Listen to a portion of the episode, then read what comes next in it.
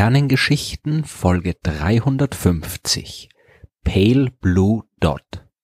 Mit Pale Blue Dot, also auf Deutsch blassblauer Punkt wird ein Foto der Erde bezeichnet, aber nicht irgendein Bild unseres Planeten. Fotografien der Erde gibt's ja jede Menge, jedes Selfie, jeder Schnappschuss, jedes Urlaubsbild ist ja genau genommen ein Foto der Erde, sind ja alle auf der Erde aufgenommen.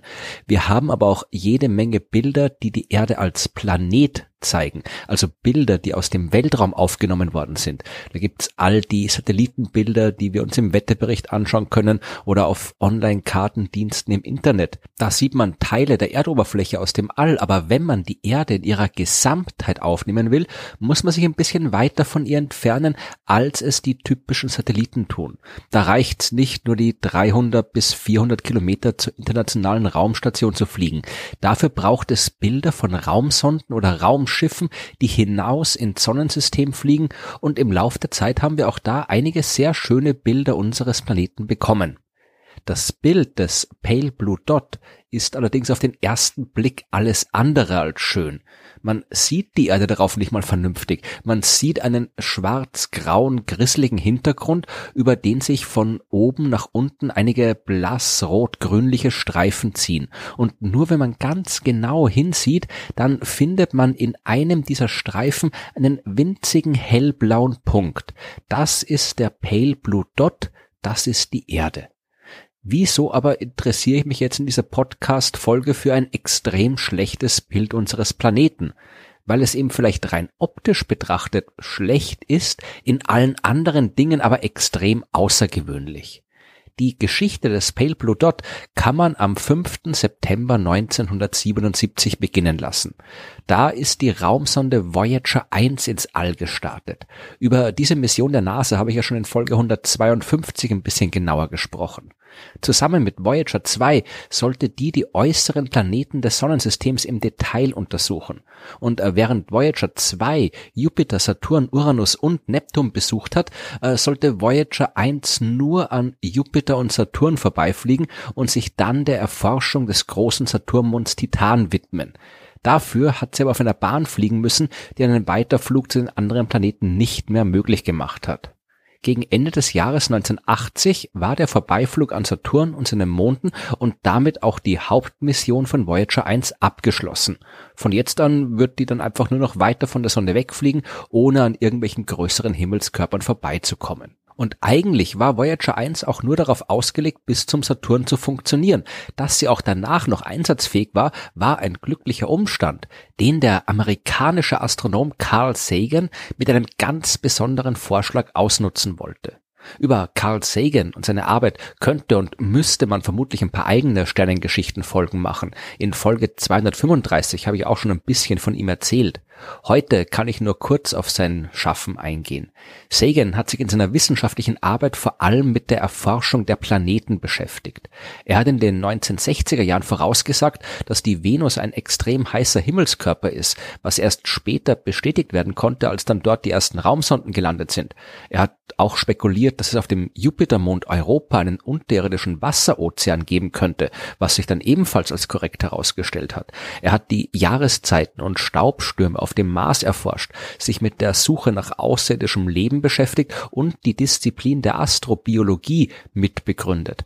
Und er war auch an den großen Planetenforschungsmissionen der NASA beteiligt, unter anderem eben beim Voyager-Programm. Den allermeisten Menschen ist Sagan aber vor allem für seine Arbeit als Wissenschaftsvermittler bekannt. Er hat äh, die berühmte Fernsehserie Kosmos geschrieben und als Moderator präsentiert. Er hat äh, jede Menge populärwissenschaftliche Bücher geschrieben und sein Science-Fiction-Roman Contact, der vom Empfang einer außerirdischen Botschaft berichtet, ist 1997 sogar sehr erfolgreich fürs Kino verfilmt worden. Sein ganzes Leben lang hat äh, Carl Sagan sich bemüht, möglichst vielen Menschen die Faszination des Universums zu vermitteln und das war auch der Grund, warum er vorgeschlagen hat, ein ganz besonderes Bild der Erde zu machen. Warum nicht einfach, so hat sich Sagan gedacht, die Raumsonde umdrehen und sie zurück in Richtung Sonne und Erde blicken lassen? So könnte man ein Bild unseres Planeten machen aus einer so großen Entfernung, wie er vorher noch nie fotografiert worden ist. Und wenn man daraus auch vermutlich nicht viel für die Wissenschaft lernen kann, war Sagan doch überzeugt, dass so ein Bild einen sehr großen Wert hat, wenn es darum geht, um über den Platz der Menschen im Universum nachzudenken. So eine Aufnahme kann man aber nur machen, nachdem die eigentliche Aufgabe von Voyager 1 erledigt ist. Denn die Sonde ist nicht dafür ausgelegt gewesen, in Richtung Sonne zu schauen. Das war viel zu hell und man hat Angst gehabt, bei so einem Versuch die Kamerasysteme zu beschädigen. Erst lange nach Beendigung der wissenschaftlichen Mission hat die NASA daher entschieden, dieses Risiko einzugehen. Am 14. Februar 1990 hat nun also Voyager 1 zu seiner Entfernung von mehr als 6 Milliarden Kilometer zurück zur Erde geblickt, um ein letztes Bild unseres Planeten zu machen. Und nicht nur von der Erde, man hat damals ein ganzes Familienfoto gemacht, auf dem neben der Erde auch noch die Sonne, Jupiter, Saturn, Uranus, Neptun und die Venus zu sehen waren. Merkur und Pluto haben gefehlt, die waren zu klein, um abgebildet zu werden, und der Mars war damals zu nah an der Sonne, der ist von ihrem Licht überstrahlt worden. Insgesamt hat man 39 Weitwinkel und 21 Teleaufnahmen gemacht und aus denen dann ein Mosaik der Planeten des Sonnensystems zusammengesetzt. Eine dieser Aufnahmen ist das von mir am Anfang beschriebene Bild mit dem hellblauen Punkt und den farbigen Streifen. Und diese Streifen, die sind übrigens durch Sonnenlicht entstanden, das an Teilen der Kamera reflektiert worden ist, die ja, wie gesagt, nicht für den Blick in Richtung Sonne ausgelegt war. Die Erde, die sich mitten in einem dieser optischen Reflexe befindet, die ist tatsächlich kaum zu sehen. Das ganze Bild hat 640.000 Pixel.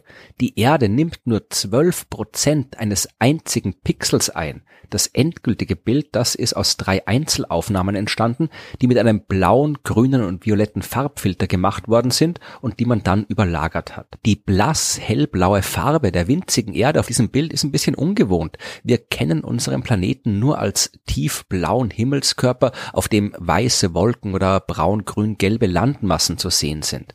Aus der gewaltigen Entfernung von Voyager 1 äh, sieht man aber natürlich keine Details, man sieht nur eine Mischung des blauen Lichts, das von der Atmosphäre der Erde ja stärker gestreut wird als der rote Anteil des Sonnenlichts, und des weißen Lichts, das von den Wolken reflektiert wird. Nach der Aufnahme hat es noch bis zum Mai 1990 gedauert, bevor das Bild dann zurück zur Erde geschickt werden konnte. Der Öffentlichkeit präsentiert hat es Carl Sagan aber dann erst 1994, als er dann auch ein Buch geschrieben hat mit dem Titel Pale Blue Dot, A Vision of the Human Future in Space, das auf Deutsch unter dem Titel Blauer Punkt im All, unsere Zukunft im Kosmos erschienen ist. Der Titel deutet schon an, wie Carl Sagan dieses Bild der Erde interpretiert hat. Es geht um den extrem ungewohnten Blickwinkel, den uns die Beobachtung unserer eigenen Heimat aus so einer großen Entfernung liefert. Wir sind daran gewöhnt, logischerweise, die Erde von unserer Warte als Bewohner dieses Planeten zu betrachten. Wir leben auf dem Planeten. Und im Vergleich zu uns ist die Erde so groß, dass wir gar nicht wahrnehmen, dass wir uns auf einem Himmelskörper befinden, der nur einer von vielen mitten im leeren All ist. Ein Himmelskörper, der damals wie heute der einzige bekannte Himmelskörper ist, auf dem wir leben können den wir daher auch entsprechend behandeln sollten. Der blassblaue Punkt im All zeigt uns auch, wie verletzlich wir potenziell sind und wie wichtig es vielleicht wäre, uns nicht nur eine einzige Heimat, sondern mehrere im All zu suchen. Aber all das, was es über den Pale Blue Dot zu sagen gibt, das hat Carl Sagan viel, viel besser gesagt, als ich es könnte. Daher zitiere ich jetzt zum Abschluss aus dem Vortrag, den er am 13. Oktober 1994 an der Cornell University über diese Aufnahme gehalten hat. Es ist uns gelungen, dieses Bild aus dem tiefen Weltraum aufzunehmen, und wenn man es betrachtet, sieht man einen Punkt.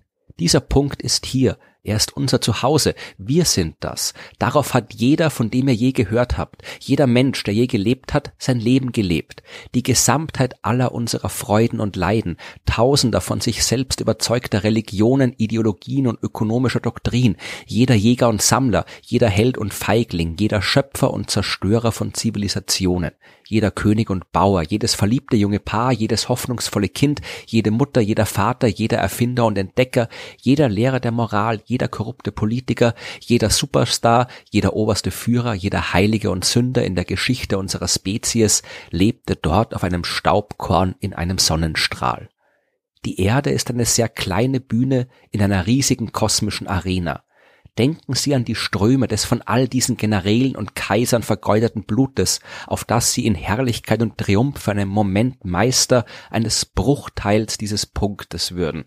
Denken Sie an die endlosen Grausamkeiten, die von den Bewohnern einer Ecke des Punktes an kaum unterscheidbaren Bewohnern einer anderen Ecke dieses Punktes begangen wurden wie häufig ihre Missverständnisse sind, wie eifrig sie darin sind, einander zu töten, wie glühend ihr Hass ist. Unser stolzes Posieren, unsere eingebildete Wichtigkeit, unser Irrtum einer privilegierten Position im Universum wird von diesem blassen blauen Punkt hellen Lichts in Frage gestellt. Unser Planet ist eine einsame Flocke in der großen umhüllenden kosmischen Dunkelheit. In unserer Dunkelheit, in all dieser Weite gibt es keinen Hinweis, dass Hilfe von anderswo kommen wird, um uns vor uns selbst zu retten. Man sagte, dass Astronomie eine bescheiden machende und ich könnte hinzufügen, eine charakterbildende Erfahrung ist. Meiner Meinung nach gibt es vielleicht keine bessere Demonstration der Dummheit der menschlichen Einbildungen als dieses ferne Bild von unserer kleinen Welt. Mir unterstreicht sie unsere Verantwortung, freundschaftlicher und mitleidsvoller miteinander umzugehen und diesem blassblauen Punkt, das einzige Zuhause, das wir je gekannt haben, zu bewahren und zu pflegen.